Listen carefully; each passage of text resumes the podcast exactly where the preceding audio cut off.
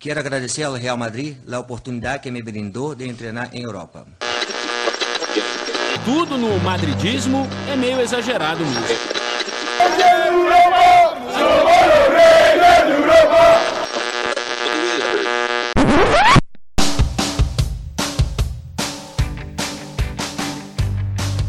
Bom dia, boa tarde, boa noite para você que nos ouve de qualquer lugar do mundo. Está começando mais um O Mundo Segundo os Madridistas. Eu sou o Cláudio Vilas Boas e estão comigo aqui em mais um episódio Matheus Ribeiro. E aí, Matheus, beleza? Fala, Cláudio, fala pessoal. E a Camille Medeiros. E aí, Camille, como você tá? Oi, Cláudio. Oi, Matheus. É um prazer estar aqui novamente. Bom, mais uma semana se passou e só alegria, né, para o torcedor madridista, porque estamos com 100% de aproveitamento na Liga. Quem explica isso? Ninguém. Né? São cinco jogos, cinco vitórias, 15 gols marcados e cinco sofridos.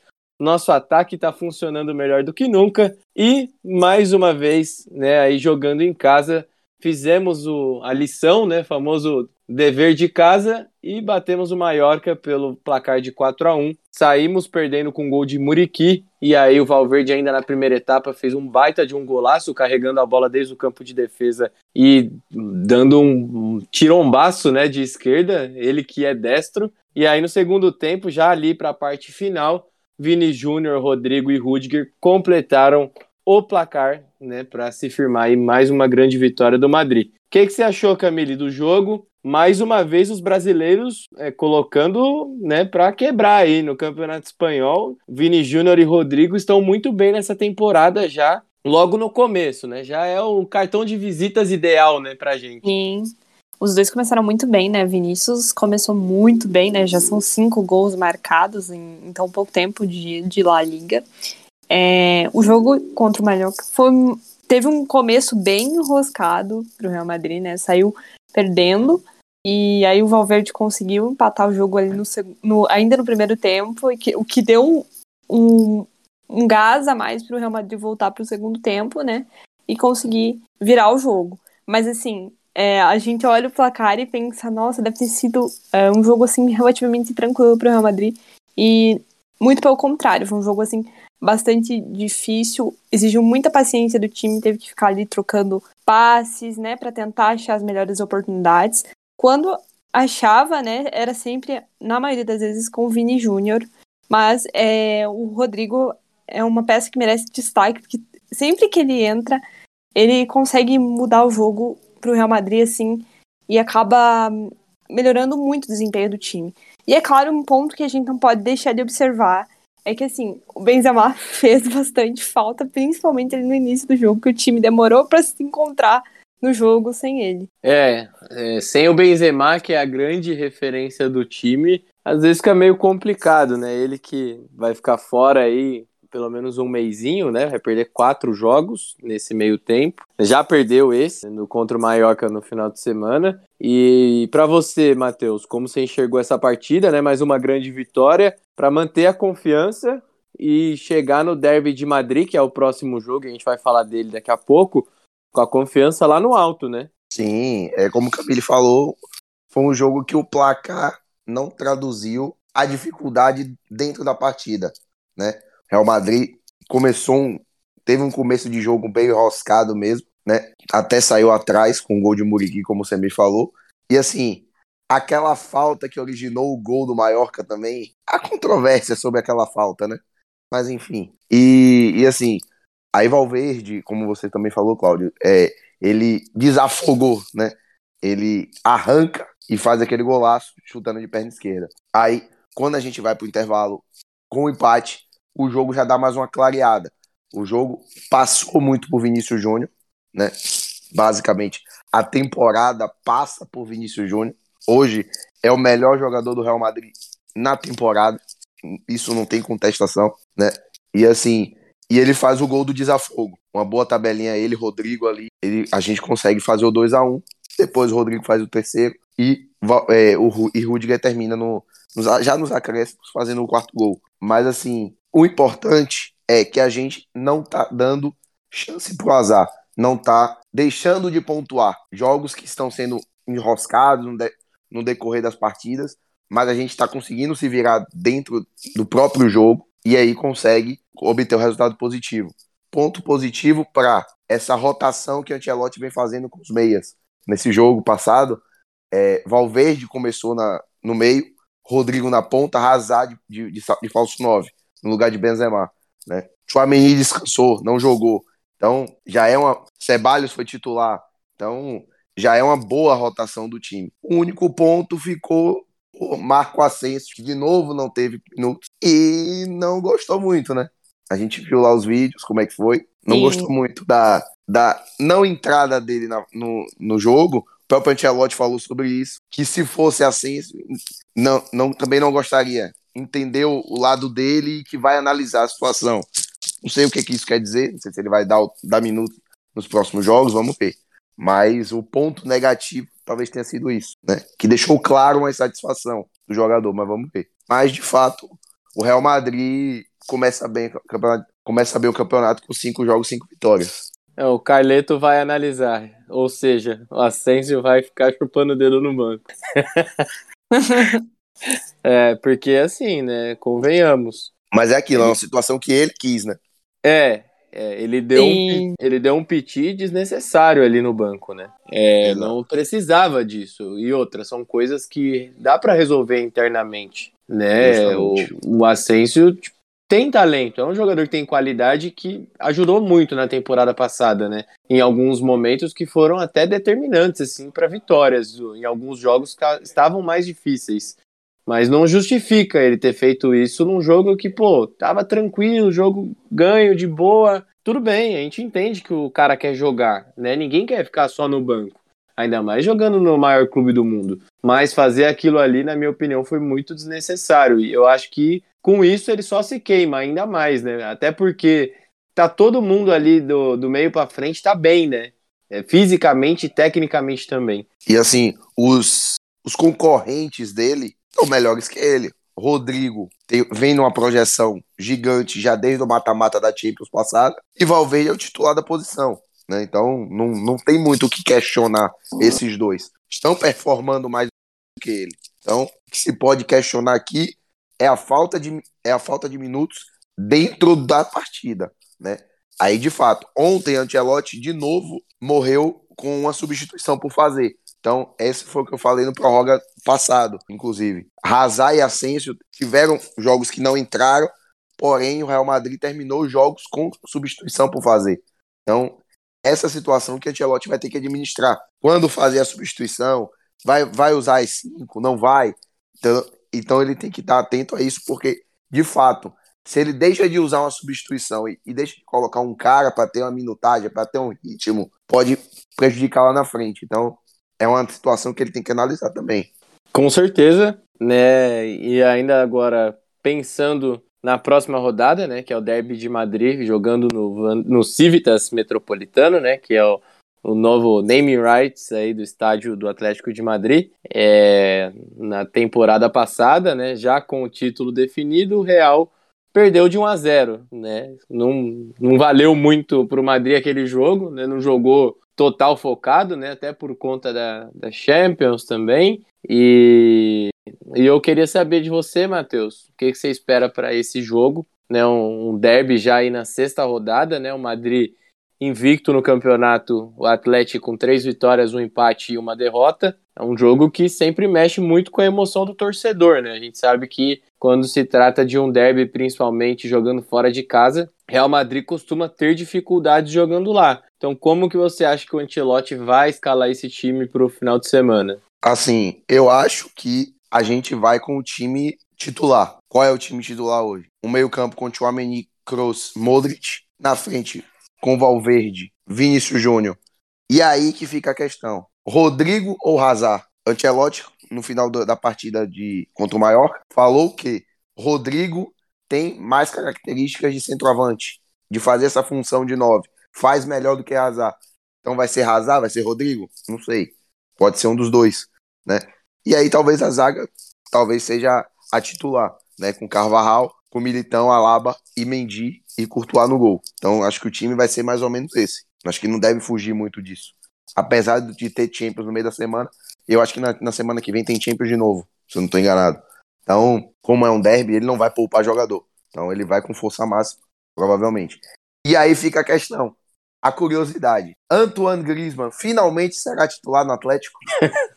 Fica aí o Não! para não pagar a para não pagar a cláusula de rescisão do Barcelona. Acredito eu que não. Até eles vão querer seguir isso, né? Não tem jeito. É, E não tem o que o Barcelona fazer, né? Pô, tá na cara que os caras estão falando de propósito, mas, pô, é, faz parte do jogo, velho. Sim. e assim, outra, outro ponto curioso.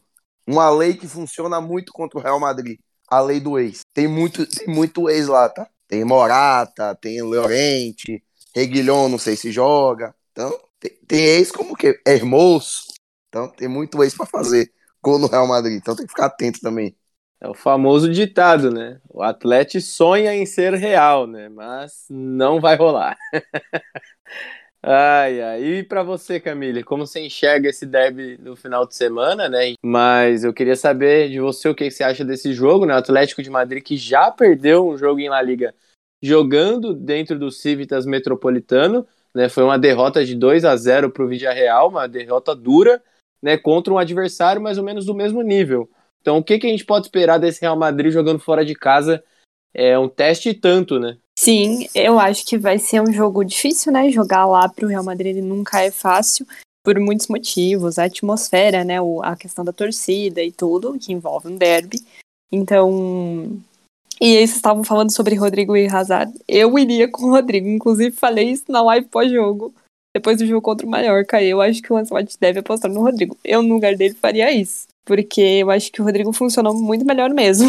Mas, assim, espero que o Real saia com a vitória e que dê tudo certo pra gente, né? Vamos. Quanto mais ponto a gente conseguir somar antes da parada pra Copa do Mundo, melhor. Com certeza, Camille. É, eu acho que vai ser um grande jogo, né? Bem diferente desse da última temporada, onde as coisas já estavam definidas, né? E claro que sem o Benzema, sempre a gente pode esperar um pouco mais de dificuldade, mas não quer dizer também que seja o fim do mundo para o Real Madrid. Né? Quando as coisas se tratam de Real Madrid, a gente sempre quer o melhor. Então, como o Exatamente. Matheus bem comentou, eu tô curioso para saber com quem o Ancelotti vai escolher entrar jogando. Né? Vai ser o Hazard, vai ser o, o Rodrigo de falso, de falso 9 nesse caso, né? Ou de 9 mesmo, a gente não sabe. né? Temos muito a esperar para esse confronto, até porque a gente quer sempre vencer clássicos, né? E esse é mais um e vai ser importante para manter também a invencibilidade e e pô, chegar com moral aí, né, para as próximas temporadas, até porque tem derby agora, mas daqui a um mês já tem o clássico, né? Então a gente não vai perder a pegada, né? É, o que eu queria falar com vocês também, antes da gente passar para o próximo assunto, é que o Marca, né, comparou aí o Rodrigo e o Vini Júnior ao Pelé, né? Eles deram aí uma boa empolgada, né, depois da finalização bem fria do Vini frente ao goleiro e também uh, os, o drible, né, que o Rodrigo deu no gol, que foi um golaço, né, deixou dois marcadores falando. Queria saber de vocês, né, se vocês acham que, pô, o Rodrigo e o Vini aí podem continuar evoluindo a ponto de, de disputar, quem sabe, uma bola de ouro aí. Na verdade, na verdade, foi o contexto da declaração de Chaves sobre Dembélé, né? Que Dembélé lembra o Neymar do Barcelona. Aí o Marca falou: se Dembélé lembra o Neymar, Rodrigo e Vinícius Júnior lembram Pelé, né? Então, foi mais ou menos nesse nível. Mas assim, é... Vinícius Júnior, a gente tendo a progressão que a gente esperava que ele, ele tivesse, né? Quando ele foi contratado lá atrás, com a projeção que se tinha, era essa. Era a projeção de disputar a bola de ouro, de ser finalista, de estar entre, o top- entre os cinco melhores. Coisa que provavelmente pode acontecer no, no prêmio da FIFA, né? Vamos ver. Então, com, com o Rodrigo, eu acho que já vai demorar mais um. Ele tem potencial para disputar? Tem potencial para chegar lá. Mas acho que ainda tá um pouco cedo. Mas Vinícius Júnior, esse sim, em, pouco, em pouquíssimo tempo, tá ali disputando um top 3, com certeza. Concordo. Você acha, Camille, que o Vinícius Júnior vai fazer quantos gols nessa temporada e quantos gols o Rodrigo vai fazer nessa temporada? Olha, é difícil, mas eu acho que ele, ele tem tudo aí para ser quase que, não vou dizer um artilheiro, mas talvez um vice-artilheiro, porque o brasileiro tá demais essa temporada. É, já pensou os dois brigando pela artilharia aí, agora que o Benzema tá fora, né? É a chance deles se destacarem nesse Sim. tempo, né? O Vinícius já tem cinco gols, né? É, O cara é uma máquina, né? Seis gols, né? Cinco em La Liga e. É cinco em La Liga e dois na, na- e um na Champions, né? Acho que é isso. Sim, Enfim, só na Liga são cinco. é, começaram aí com a corda toda. Então, vai ser bom pro Real Madrid também essa disputa, né, dos jogadores fazendo gol na fase muito boa. Tô torcendo para que eles continuem evoluindo, né? E uma notícia que saiu também que é muito boa pro Real Madrid, né, foi a questão do balanço financeiro, né? E o Real Madrid deixou aí a temporada 21-22 com um resultado positivo de 13 milhões de euros, né? Então, Real Madrid fechou aí mais um ano no positivo, né? Mais uma temporada em que o Real Madrid sabe que vai ter dinheiro para gastar na próxima, né? Então, vocês acharam disso? Começo com você, Camille. Fiquei bem contente com esse resultado, né? E apesar aí do elenco mais enxuto, acredito que no próximo mercado teremos mais movimentações, né? Eu acho que esse resultado, né, muito, diz muito respeito da administração do Florentino, né? Esse resultado positivo até causa zero surpresa, né? Porque a gente tá em muito boas mãos. E o, o bom disso é que, assim, na próxima janela a gente pode contratar mais, porque não? Porque tem como fazer isso. Mas é, o que demonstra, né, esse resultado positivo, mais um ano aí o Real Madrid é, termina no azul, que é ótimo, e de repente pode começar a usar um pouquinho mais na próxima janela, não sei, né? Mas tudo depende de como o Florentino vai enxergar as coisas. E pra você, Matheus, você gostou, né? Claro que gostou, né? Todo mundo quer ver um balanço positivo, né? Quem não, quem não gosta de ter um dinheirinho em caixa, né? Sempre bom, né? Segundo, segundo o balanço, o Real Madrid tem módicos 425 milhões de euros disponíveis na tesouraria do clube. Então, fora o orçamento para a construção do estádio. Então, esse dinheiro não tem a ver com a construção do estádio, nada a ver. Né? É um dinheiro para a gerência do clube, de fato. Então, pode ser que, que tenha surpresas nas próximos, nos próximos mercados aí, né? Então, Com certeza, fica aí a boa, como o Camille bem, bem pontuou, a boa gestão de Florentino, né?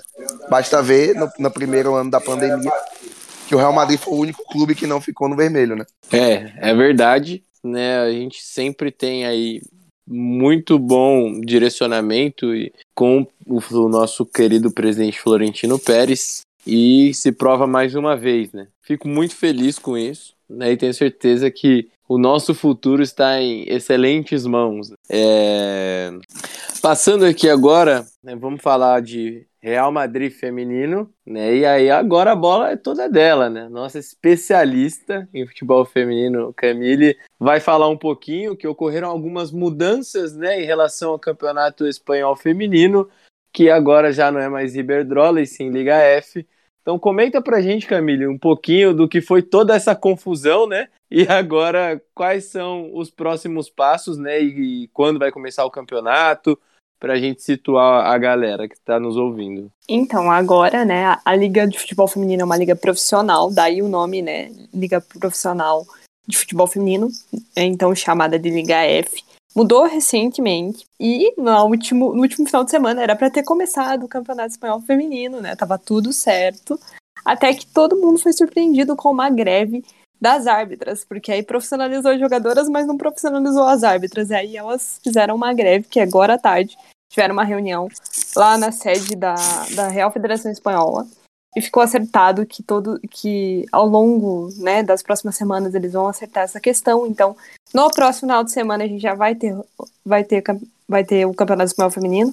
O Real Madrid joga em casa contra o Valência, né? Um sábado de manhã, um às 11 da manhã, um milagre futebol feminino. Esses horários tem que aproveitar, viu, gente? E agora também vamos ter transmissão dos jogos pela Dazon, assim como a gente já tem na, na Champions Feminina, o que é ótimo, até 2025. Né? A Liga Profissional trouxe essa questão da, da transmissão mais aberta também. Mas ah, uma questão chata e polêmica que aconteceu no sábado foi porque as jogadoras foram obrigadas a permanecerem 30 minutos né, a, em campo para daí o jogo ser adiado.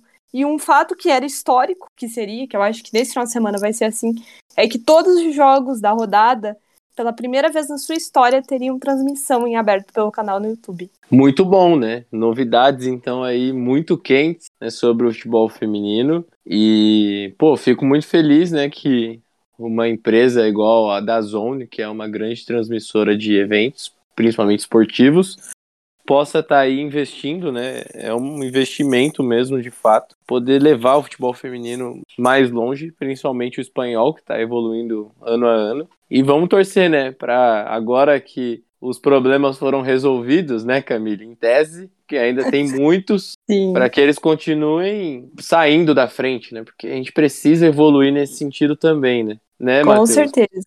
Exatamente. Quanto mais aporte, quanto mais é, financiamento e quanto mais é, apoio para o futebol feminino, mais, mais a modalidade vai crescer, mais o campeonato fica forte né? e isso vai atraindo ainda mais o interesse do público. Não que já não esteja. Prova disso são os recordes e recordes que o Barcelona vem quebrando aí, né? De público, inclusive levando-se em conta masculino e feminino, né? Então é, é, é, muito é muito por aí. Então tem, tem tudo para ser muito bom essa parceria com a Dazon agora de transmissão, liberando jogos no YouTube, facilitando o acesso à transmissão, né? A gente, a gente que acompanha desde o começo do Real Madrid feminino sabe como é difícil ter acesso a, a determinados jogos. Às vezes nem tem em nenhum lugar, e não Sim. tem transmissão mesmo. Então é muito bom e é o que a gente espera, né? Que vá, vá crescendo, vá melhorando ano a ano, né? É, isso Sim. sobre a transmissão, meu, tipo, é bizarro, porque eu tava dando uma olhada assim na minha timeline um dia desses, e aí apareceu uma menina que estava transmitindo pelo Discord, né, para facilitar o acesso às pessoas. Acontece e, muito. E deixou, né, aqui o, o link do, do canal que ela, né, faz essas transmissões. Então você vê, tipo, as pessoas estão tentando procurar outros meios, né? E agora, com a da Zone, vai facilitar o acesso, né? Então fico muito feliz. Acho que é um grande avanço, ainda é um passo pequeno, né, comparado ao que a gente vê em relação ao masculino, mas que é necessário. A gente vai ver isso com certeza também ocorrer no feminino daqui a alguns anos. Mas enfim, né, vamos chegando aí a mais um final de episódio. É, quero agradecer a todo mundo que está nos ouvindo e sempre relembrar vocês, né, para poderem compartilhar aí nas redes sociais, né, que é muito importante para a gente continuar aí apoiando o Real Madrid de alguma forma. E também deixar seus comentários, pô. Vai lá no arroba meuRmadrid, tanto no Instagram, no Twitter. Deixa seu comentário. Aproveita também, acompanha as lives do Real Madrid, né, do meu Madrid, né, no YouTube. Matheus, que né, pode falar melhor do que eu, que está sempre aí no, nos programas, né, tá envolvido aí né, nos pós-jogo, nos pré-jogo. No pró. Então, é. em, em todas as frentes e todas as áreas. Aqui é trabalho, já diria Murici Ramalho. Pronto, então tá certo. E é isso, pessoal. Fico por aqui. Brigadão, Matheus. Até a próxima. Tamo junto. Valeu, Cláudio, Camille, pessoal. Até a próxima. Valeu, Camille. Até a próxima. Valeu, Cláudio. Valeu, Matheus. Até a próxima, pessoal. Ala Madrid. Ala Madrid, pessoal. Tchau.